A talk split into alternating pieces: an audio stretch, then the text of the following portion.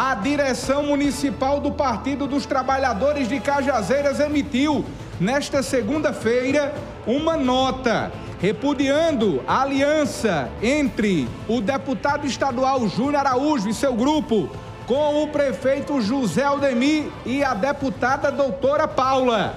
O PT alega que a união foi eleitoreira e que os grupos colocaram a população da cidade em último plano na decisão. Abre aspas para o que traz trecho da nota.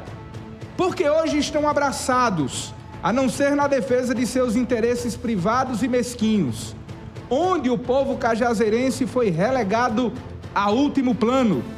Fecha aspas, indaga o partido na nota.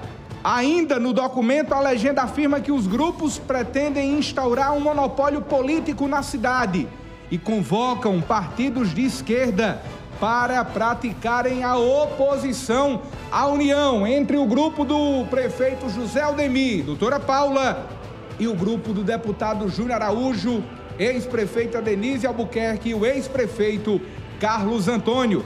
A nota divulgada hoje é assinada pelo Diretório Municipal do Partido dos Trabalhadores em Cajazeiras, na reunião que aconteceu no sábado, dia 11, para repudiar e denunciar o acordo entre as forças dos grupos do prefeito José Aldemir, doutora Paula, e do ex-prefeito Carlos Antônio, ex-prefeita Denise Albuquerque e do deputado estadual Júnior Araújo, visando o pleito de 2024.